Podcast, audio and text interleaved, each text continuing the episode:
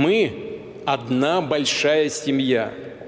Мы вместе и потому сделаем все так, как планируем и хотим сделать. Всех победим, всех убьем, всех, кого надо, ограбим. Все будет, как мы любим. А ведь планы Путина созвучны со словами покойного блогера Татарского. На очередном послании Путин обещает больше оружия, больше денег военным и еще 6 лет стабильности. Это программа «Лицом к событию». Меня зовут Артем Радыгин. Здравствуйте. Посмотреть, как Путин раздает подарки и угрожает Западу, вся Россия могла не только по телевизору, но и на фасадах домов и даже в кинотеатрах. Но, судя по пустым залам, Путин провалился в прокате. Хотя все послание Путин говорит о том, как страна сплотилась вокруг него и вокруг войны. Сплотилась, разумеется, не благодаря, а вопреки. Вопреки злому Западу. Решающая роль в этой праведной борьбе принадлежит именно нашим гражданам. Нашей сплоченности, преданности родной стране, ответственности за ее судьбу. Эти качества четко однозначно проявились в самом начале специальной военной операции, когда ее поддержало абсолютное большинство российского народа. Издание агентства подсчитало, в этом обращении Путин наобещал на 10 триллионов рублей. Эти деньги потратят до 30 года. Как раз тогда закончится очередной его срок. Можно ли считать эти обещания предвыборной программой – и какие из этих обещаний переживут выборы. Обсудим с политологами Николаем Петровым и Никитой Савиным. Николай, здравствуйте. Деньги военным, деньги многодетным, борьба с Западом – это и есть программа Путина? Но это не есть что-то новое, это его программа, которая декларируется уже довольно долгое время. Да? И здесь в плане денежном, финансовом важно сравнить размеры тех сумм, которые обещаны на разного рода мирные инициативы и национальные проекты, и тем тратам, которые заложены в бюджет на военные нужды. Да, это абсолютно несопоставимые вещи, и мне кажется, это говорит отчасти о том, что мешок подарков, который обычно раскрывают к выборам, он Э, довольно-таки пустой, потому что бюджет уже испытывает проблемы с э, наполнением, и поэтому обычного каскада каких-то э, финансовых обещаний мы, в общем-то, не увидели. А почему, как вы думаете, Путин не может, например, ну, выбрать какую-то одну область, куда он сможет дать побольше денег? Просто, например, он говорит, вот многодетным мы в два раза налоговый вычет увеличим. Но увеличим в два раза налоговый вычет, он говорит, это 2800 рублей. Но это 30 долларов. Ну, куда это? Это вот если в Европе, в какой-нибудь самой бедной стране, это 3 часа работы. Вот почему нельзя выбрать какую-то одну область и туда дать больше денег? Ну, потому что речь идет о разбрасывании денег всем тем э, группам электората, на которые рассчитывает Кремль, а это действительно подавляющее большинство граждан. Да, и надо сделать это так, чтобы не одна группа чувствовала себя в выигрыше, а все остальные, условно говоря, завидовали, а чтобы все почувствовали, что хоть что-то на этом э, празднике достается и им в предвыборном плане это вполне логичная вещь. Но вот Путин на этом всем празднике говорит, как сильно его поддерживает вся страна. А почему, ну, почему-то, почему-то вся страна не, не, не знает, как выглядит их президент. Я вот о чем говорю. Я смотрел предвыборную агитацию, предвыборные ролики, плакаты, которые расклеивают в России. Почему на них нет лица Путина? Есть просто «голосуй за Россию», «голосуй за Путина». А как выглядит-то Путин? Почему никто никому не показывают? Ну, мне кажется, очень интересная вещь, связанная с тем, что э, Путин – отчасти обращается к гражданам, а отчасти Кремль, его политический блок подыгрывает самому Путину. Да? Вот эта идея демонстрировать нудную двух с половиной часовую речь президента в кинотеатрах, понятно, она не могла быть рассчитана на то, что там соберутся толпы граждан, чтобы бесплатно посмотреть на вот эту Э, скучную, скучную презентацию. Но Путину это доложили. Да? И обратите внимание, он уже не первый раз в последнее время говорит о том, что да, мои встречи срежиссированы, подстроены, но тем не менее там пробиваются какие-то чаяния, которые я слушаю и на которые я ориентируюсь в своем послании. Спасибо, Николай. Мы еще вернемся к вам. У меня еще много к вам вопросов. А следующий вопрос я хочу задать э, Никите Савину, который тоже подключается к нам. А, вот Путин все послание говорит, что мы одна семья, мы все вместе. Но если мы с Путиным одна семья, то кто он в ней? Вот мне пока кажется, что он разве что тянет на роль пьяного отчима, который вернулся со СВО. А вы кем его видите? А, не столь важно, кем, кем я его вижу, важно, кем сам Владимир Путин хочет казаться для групп, которые он рассматривает в качестве своего электората. А, хочет он для них казаться добрым отцом а, семейства, который приносит домой подарки, раздает эти подарки группам, которые должны за него проголосовать. И вероятно всего, часть этих групп и часть избирателей действительно оценит это соответствующим образом. А вот я вот уже задавал вопрос э, только что буквально. Почему, вот как вы думаете, почему мы не видим в предвыборной агитации лица Путина? Ну, у нас было 24 года, чтобы запомнить, как выглядит Владимир Путин. И, и для нас с вами, и для большинства граждан Российской Федерации, это более чем достаточный срок для того, чтобы запомнить, как выглядит инкумбент. А, в какой-то мере здесь можно пофантазировать и предположить, что это такая специфическая стратегия популистской кампании, где каждый может придумать для себя своего э, Владимира Путина. И в какой-то мере не важно, как он выглядит и что это за человек, важно, что каждый э, голосует за своего э, идеального президента, который вот имеет такой э, лейбл, э, который имеет э, фамилию Путин. Вот, кстати, об идеальном президенте мы поговорим скорее ближе к концу программы. А сейчас мы запустили в чате нашей трансляции опрос. Он звучит так. Чего вы хотите в ближайшие шесть лет? Варианты такие. Мобилизация, дружба с Западом или конец войны. Не удивляйтесь таким вариантам. Концу программы мы вам объясним, почему они именно такие. Голосуйте, пожалуйста, это анонимно, абсолютно безопасно. В конце подведем итоги. А я хочу показать нашим гостям и нашим зрителям фрагмент, в котором Путин говорит об элитах. Просто мы же привыкли, что в каких-то таких посланиях Путин раздает какие-то подарки и привилегии. А что он приготовил для элит? Слово «элита» во многом себя дискредитировало. Теми, кто, не имея никаких залог перед обществом, считает себя какой-то кастой с особыми правами и привилегиями, особенно имея в виду тех, которые в предыдущие годы Э, набили карманы э, за счет всяких процессов в экономике 90-х годов. Вот они точно не элита. Повторю, подлинная, настоящая элита – это все, кто служит России. Труженики и воины, надежные, проверенные, делом доказавшие свою преданность России, достойные люди. Никита, я вот следующий вопрос тоже вам хочу задать. Буквально за неделю до послания э, глава Союза предпринимателей Шохин общался с Путиным, и они говорили о такой вещи двойная реституция. Это я, я, если правильно ее понял, это когда государство может забрать у предпринимателя завод или его бизнес, но заплатит ему компенсацию. И Путину вроде идея понравилась, а что Путин у кого-то отберет подарки после выборов – а, послание Федерального собрания это не тот формат, где Путин э, дает подарки собственным элитам. Как раз для этого ему послание не нужно. Это вот раз в год проводится день э, такой вот Ю, э, Юрьев день, когда э, даются масштабные обещания разным группам граждан. Элиты одариваются подарками несколько несколько чаще. Для посланий вполне типична мобилизационная риторика, э, вполне типична популистская риторика, противопоставление элит простому народу.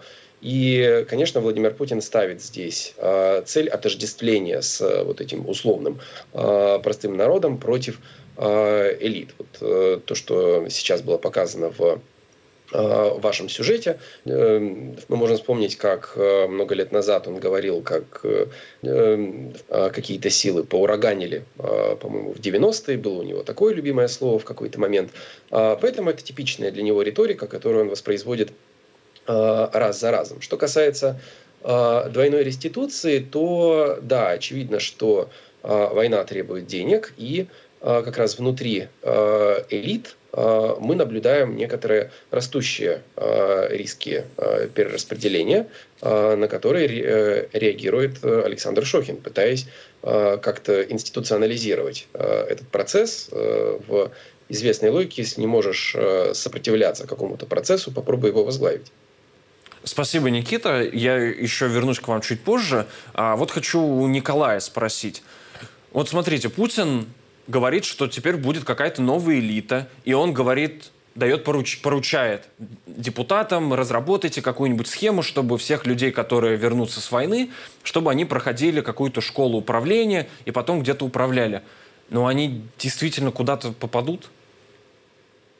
Ну, я вижу здесь две проблемы. Во-первых, вот в том пассаже, который вы показали, его э, можно было бы легко и красиво пародировать, да, Путин говорит о тех, кто набил карманы в те годы, да, имея в виду, что это было 25 лет назад, до того, как он пришел к власти. Да. А те, кто набил карманы в течение этих 25 лет, они у него выносятся за скобку. Но проблему я вижу очень серьезную, и она, по-видимому, приведет к очень значительным изменениям в политическом режиме, безотносительно того, как будут складываться там взаимоотношения внутри э, путинских элит и так далее. Да? У Путина нет сегодня э, кадров, он не может сделать назначение, и мы видим, что снимают или провожают на пенсию кого-то, или кто-то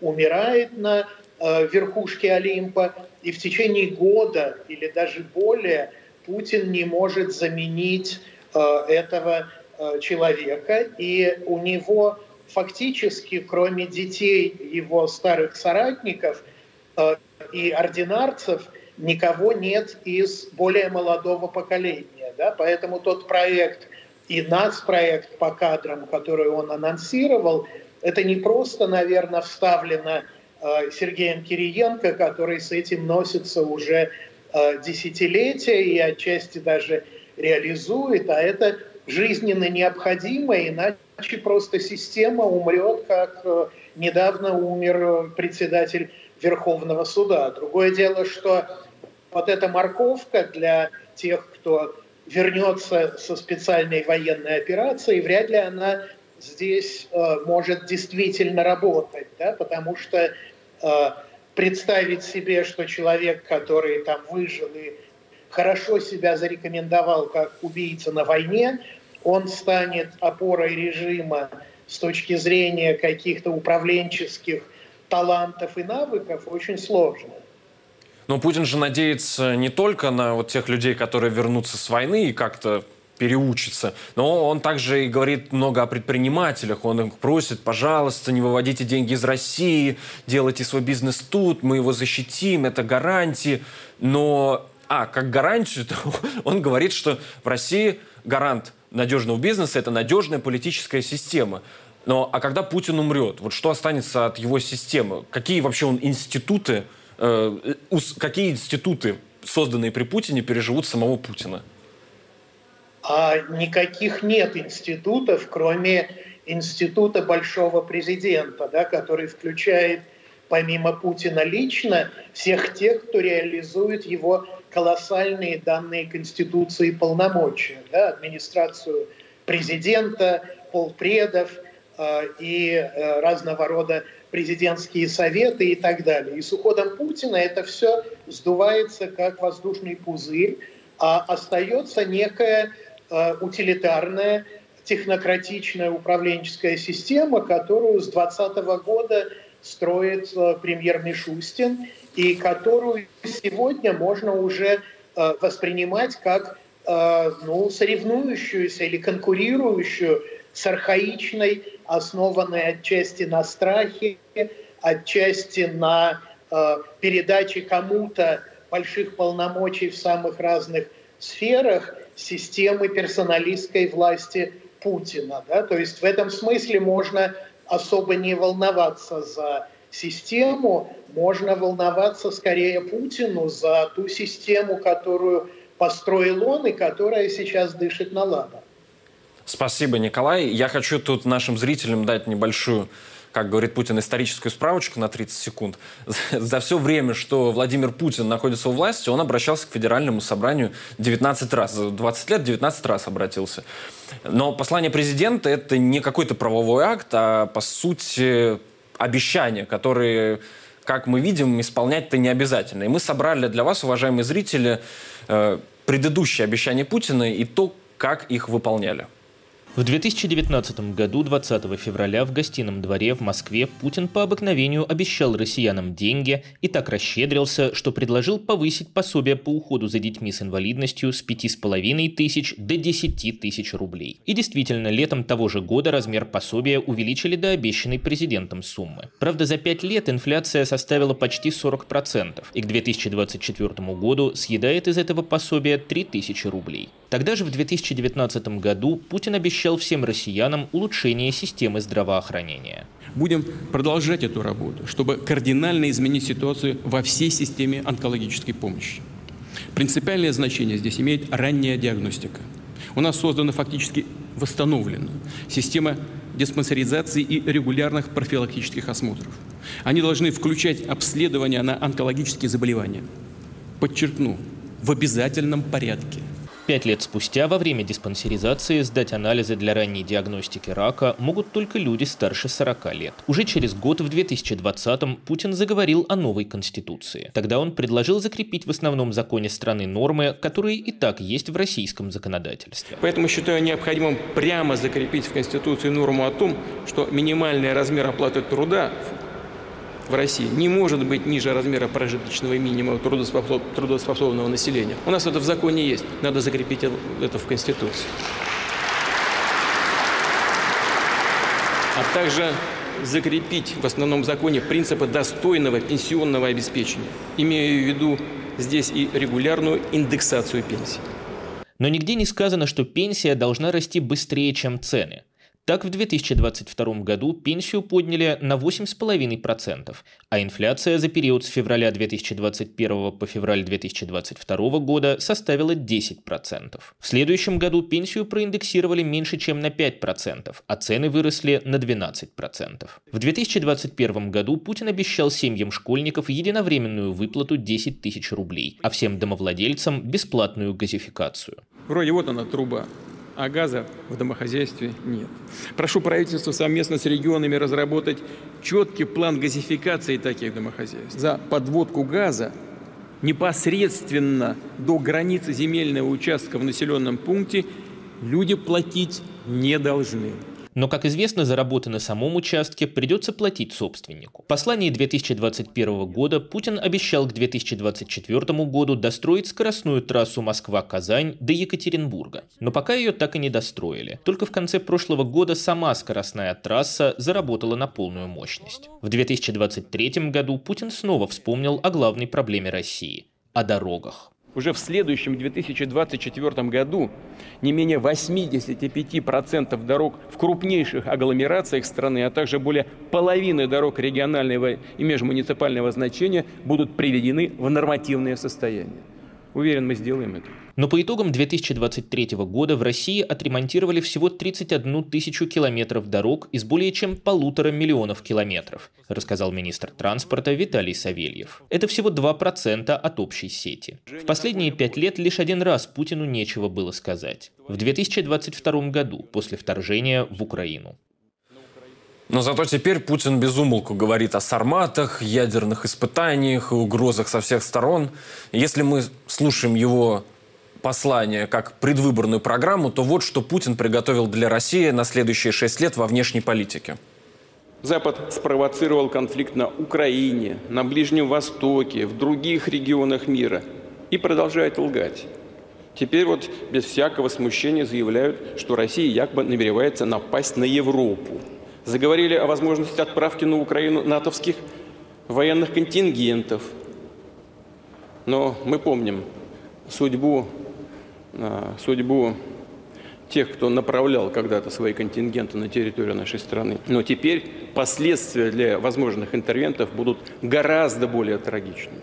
Они должны, в конце концов, понимать, что у нас тоже есть оружие, да знают об этом, сейчас только я сказал, тоже есть оружие, которое может поражать цели на их территории.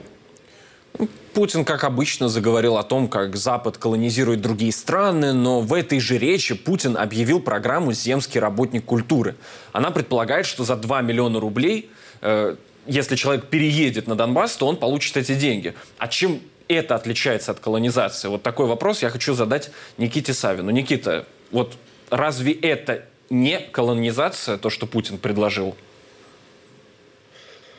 Эм, сложно вписать это все-таки в рамку колонизации, поскольку колонизация в классическом смысле этого слова предполагает э, перекачивание ресурсов из колонии в пользу метрополии. Все-таки то, что здесь предлагает Владимир Путин, э, выглядит скорее обратным процессом. Это перекачивание э, ресурсов из федерального бюджета в бюджеты новых территорий. Но а Путин, например, как ресурс может получить избирателей. Нам же много раз рассказывали, что вот территории присоединили и плюс 10 миллионов избирателей. Вот Путин предлагает 2 миллиона за то, чтобы туда переехали, а потом выкачает себе голоса и покажет, как его все любят и поддерживают.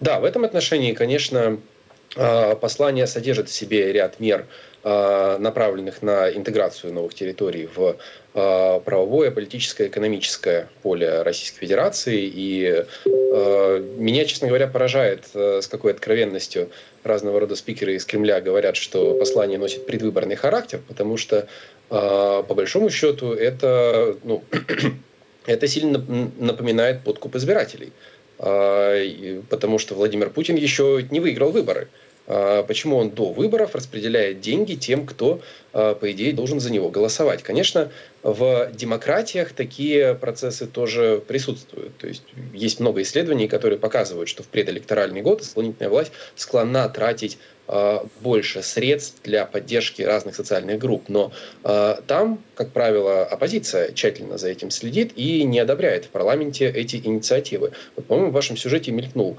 э, Николай Харитонов среди сидящих э, в зале, который дышит спину Владимиру Путину на предстоящих выборах.